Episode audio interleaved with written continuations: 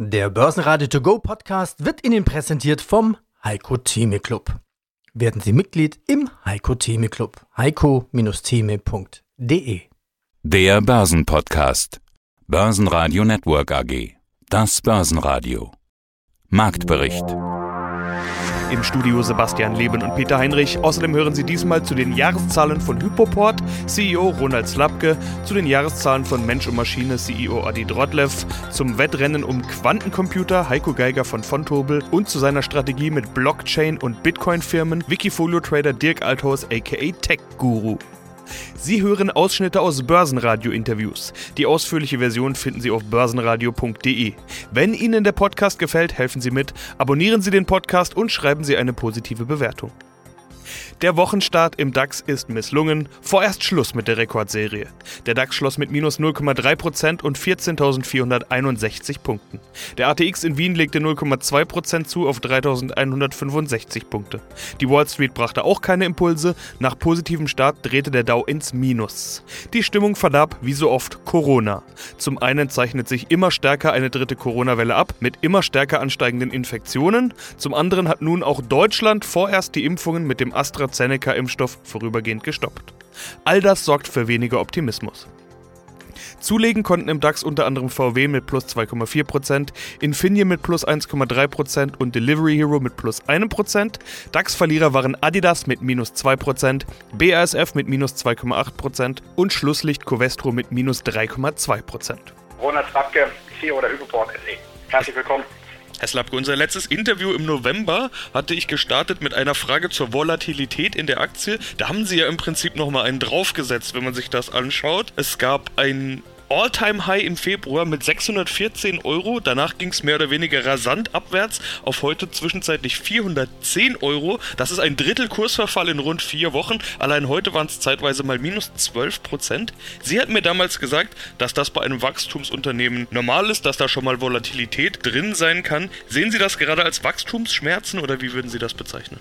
Ja, das ist also ist alles im Rahmen der normalen Volatilität. Wir sind es gewohnt, immer mal wieder, wenn wir etwas veröffentlichen, gibt es das eine oder andere Missverständnis, was das für unsere langfristige Prognose bedeutet.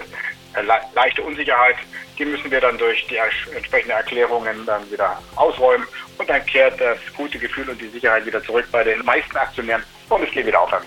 Na, dann wollen wir doch genau das tun und die Gelegenheit nutzen, dass wir sie an einem Tag wie heute im Interview haben. Das Wachstum scheint ja genau das zu sein, was den Anlegern nicht gefällt. Sie hatten Anfang März schon vorläufige Zahlen vorgelegt und seitdem rutschen die Kurse. In der Überschrift jetzt schreiben sie selbst starkes Wachstum für 2020. Die plus 15% auf 388 Millionen Euro beim Umsatz haben aber ihr eigenes Wachstumsziel auf 400 Millionen verfehlt. Manch einer hatte angeblich gehofft, dass die Prognose eher sogar übertroffen wird. Jetzt wurde sie sie nicht mal erreicht. Waren die Erwartungen zu hoch, auch Ihre eigenen?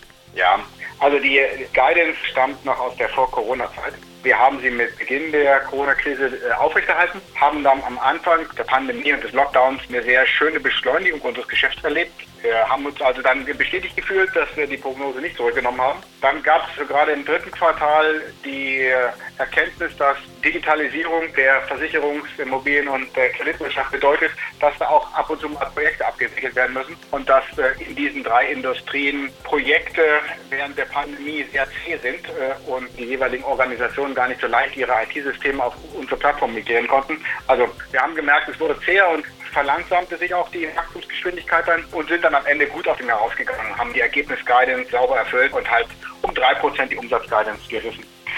Also ich kann die Volatilität im Markt verstehen. Für uns ist nichts Großartiges passiert in der ganzen Zeit. Wir kommen gut voran. Es sind immer wieder kleine Erkenntnisse, die man hat. Mal wird das digitale Geschäftsmodell bestätigt, mal wird bestätigt, dass wir ein Geschäftsmodell haben, wo es lange dauert, Partner onzuboarden und wir sie nie wieder verlieren. Und die Pandemie zeigt gerade nochmal wieder, dass dieses lange Dauern beim Onboarding, dass das ein dickes Brett ist, halt auch Teil unseres Geschäftsmodells ist. Und das finden wir dann immer gut, wenn es darum geht, ob wir auch mal Partner verlieren. Mein Name ist Adi Trotlev, ich bin Verwaltungsratsvorsitzender der Menschen-Maschine-Software SE. Runden wir auf und nennen es wieder fast Rekordumsatz von 244 Millionen Euro gerundet. Ja, und das in einem Sonder-Corona-Jahr 2020. Das Betriebsergebnis, also das EBTA Ihres CAD-Softwareunternehmens erhöhte sich auf rund 40 Millionen Euro, ein Wachstum von 14 Prozent. Übrig blieb bei Mensch und Maschine Software ein Ergebnis Nachsteuern von 20,9 Millionen Euro, also plus 15 Prozent. Der Tag, die Bilanzvorstellung, ist ja auch immer der Tag der Dividendenvorstellung. Was werden Sie denn ausschütten? Ja, wir werden 100 Cent ausschütten, also einen Euro und können diesmal sogar einen relativ großen Teil davon steuerfrei ausschütten. Also steuerfrei in dem Sinn, wie es steuerfrei ist, es mindert ja dann die Anschaffungskosten. Ja, das finde ich einen spannenden Punkt. Das ist quasi Paragraph 27 Kapitalsteuergesetz. Wie in den letzten Jahren, also gibt es wahlweise die Ausschüttung in Bar oder als Aktiendividende. Das heißt, 87 von 100 Cent stammen dabei aus einem steuerlichen Einlagenkonto. Was ist das für ein steuerliches Einlagenkonto und warum ist es dann steuerfrei? Äh, das ist eine ganz komplizierte Frage. Also wenn Sie jetzt zwei Stunden Zeit hätten, könnten wir das äh, besprechen. zwei Minuten. Es ist einfach so, dass äh, also das ergibt sich aus der Konstruktion. Wir haben eine, eine Holding und die die Holding kriegt die Anteil der Tochtergesellschaften der operativen hochgeschüttet und dann ergibt sich halt im Allgemeinen ein gewisser Mix aus noch zu versteuernd und steuerfrei und der hat sich jetzt auf 87 Prozent Prozent erhöht und diesmal haben wir uns eben entschlossen, das dann auch entsprechend steuerfrei auszuschütten, was besonders einfach geht bei uns, weil wir ohnehin durch die Option ähm, Bar- oder Aktiendividende splitten wir sowieso äh, schon seit Jahren die Dividendenzahlung in zwei Teile. Deswegen lässt sich das jetzt auch ganz einfach da unterbringen. Das erhöht nicht die Komplexität. Also 87 Cent steuerfrei. Und das gilt egal für welchen Aktionär. Ja gut, ich meine, das, das geht jetzt erstmal um, um die Kapitalertragssteuer und die nachgeordneten Steuern, also Soli und gegebenenfalls die Kirchensteuer. Eben 13 Cent ähm, sind nicht steuerfrei und da können Sie sich vorstellen, also die Gesamtsteuer ist dann äh, maximal 4 Cent. Wie viel Prozent schütten Sie dann gesamt aus und warum ist das eigentlich so viel? Reicht der Cashflow für das Wachstum aus? Also Gewinn je Aktie ist ja 1,11 Euro und 1 Euro wird es dann Dividende geben? Mhm. Ja, das hängt damit zusammen, dass wir als Softwarehersteller unsere wesentlichen Investitionen ja in die Weiterentwicklung und teilweise Neuentwicklung von Software stecken. Und das geht durch die GOV durch. Das heißt, das ist immer dann schon verdaut. Wir haben also, das, das ist, ist äh, bei uns eben, wenn überhaupt dann nur in sehr geringem Umfang, ist das sogenannte CAPEX, also Capital Expenditure sondern es ist schon verdaut und deswegen haben wir so eine hohe Ausschüttungsquote. Mein Name ist Heiko Geiger von Fontobel und ich leite dort den Zertifikatevertrieb für Privatanleger und wir sprechen heute über Quantencomputing, die Supercomputer der Zukunft. So heißt es in ihrem Blog und so heißt es generell immer wieder. Wenn man vor wenigen Jahren darüber gesprochen hat, dann schien das alles noch irgendwie Science Fiction zu sein. Qubits, die unvorstellbare Rechenleistungen vollbringen können. Aber inzwischen wird immer mehr über das Thema berichtet. Schon lange nicht mehr nur unter Spezialisten, sondern auch in der breiten Masse ist dieses Thema angekommen. Wie ist denn da der Stand der Dinge? Wie weit sind Quantencomputer bereits Realität? Na, Quantencomputer sind mittlerweile schon sehr weit fortgeschritten. Es gibt zahlreiche Branchen, die sehr stark schon auf Quantencomputer setzen und man, denke ich, kann schon zusammenfassen, es gibt kaum eine Spitzentechnologie, die derzeit so gefragt ist wie die der Quantencomputer. Computer. Und wenn man sich gerade mal umschaut, auch die großen bekannten Unternehmen aus dem IT-Bereich wie eine Microsoft, wie eine IBM oder auch Google auf der Softwareseite, die forschen derzeit an der Entwicklung von zuverlässigen Prototypen.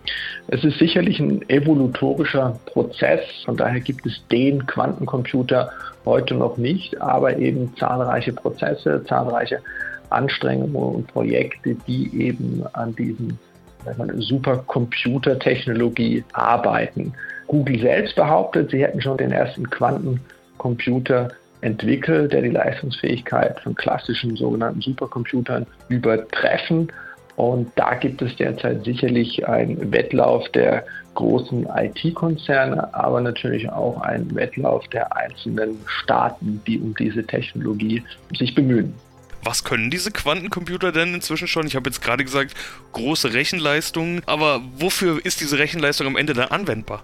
Ja, es wird gerne immer so vom Vergleich gesprochen zwischen einem Überschalljet, was der Quantencomputer kann, und einem Zeppelin, was der herkömmliche Standardcomputer bereit ist zu leisten. Also in erster Linie geht es natürlich um die Leistungsfähigkeit, um das Verarbeiten riesiger Datenmengen. Und wenn wir mal schauen, auch wie zentral Daten heute unser Leben und, und, und die, die, die Geschäftsbereiche bestimmen, wie viele Daten gesammelt und verarbeitet werden, dann bekommen Sie auch ein bisschen so eine Vorstellung, um welche Datenvolumina und um welche Rechenkapazitäten es hier geht. Und teilweise ist es natürlich sehr theoretisch, wenn es eben darum geht, mathematische komplexe Modelle zu berechnen und dann einfach mal zu stoppen, welcher Rechner denn schneller ist, Rechner A oder, oder Rechner B.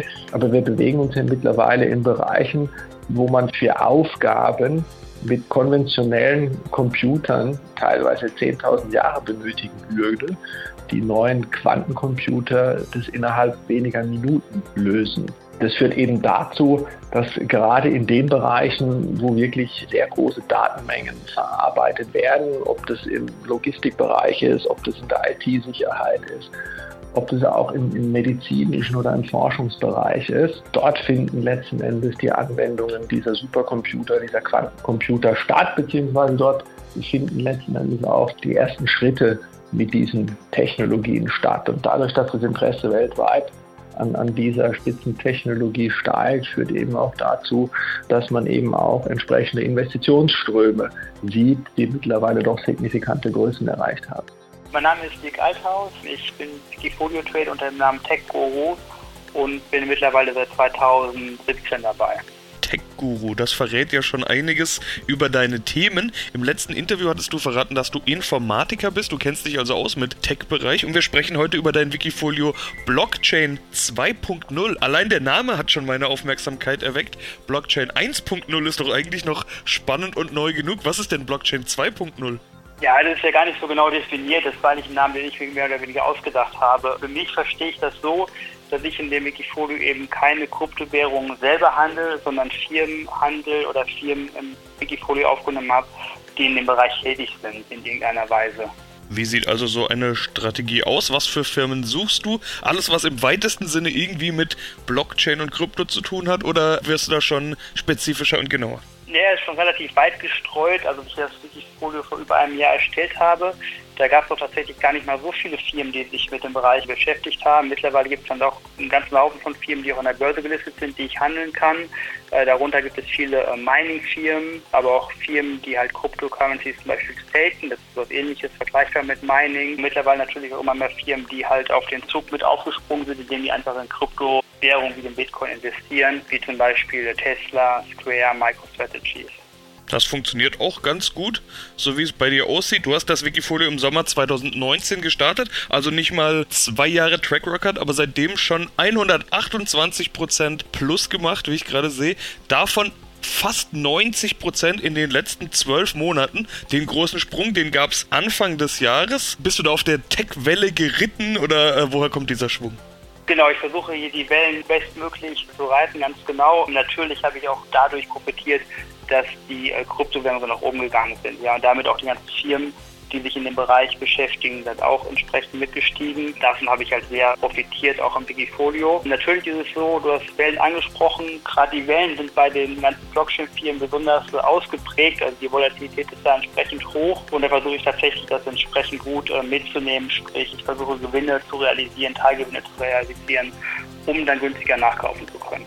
Aber du hast auch den ersten richtig ordentlichen Crash erleben müssen, nämlich im Februar. Wie hast du das erlebt? Bei meinen anderen Wikifolios, die waren da stärker betroffen wie das Wikifolio Blockchain 2.0. Das ist gar nicht mehr so gelitten, das ist halt auch runtergegangen natürlich, aber das hat sich relativ schnell wieder erholt weil die Firmen auch dann dementsprechend ähm, performt haben. Die sind jetzt nicht parallel zu den anderen Tech-Firmen mitgesunken, sondern der Bitcoin hatte sich auch relativ zügig wieder gefangen und damit auch viele der Firmen in meinem Wikifolio.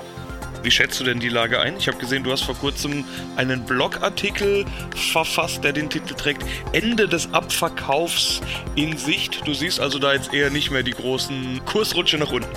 Ja, genau. Ich tippe da drauf oder ich spekuliere darauf, dass es auch mittelfristig wieder nach oben gehen wird an den Börsen. Liegt auch sicherlich daran, dass immer neues Geld gedruckt wird und auch neues Geld verteilt worden ist, vor allem von den USA.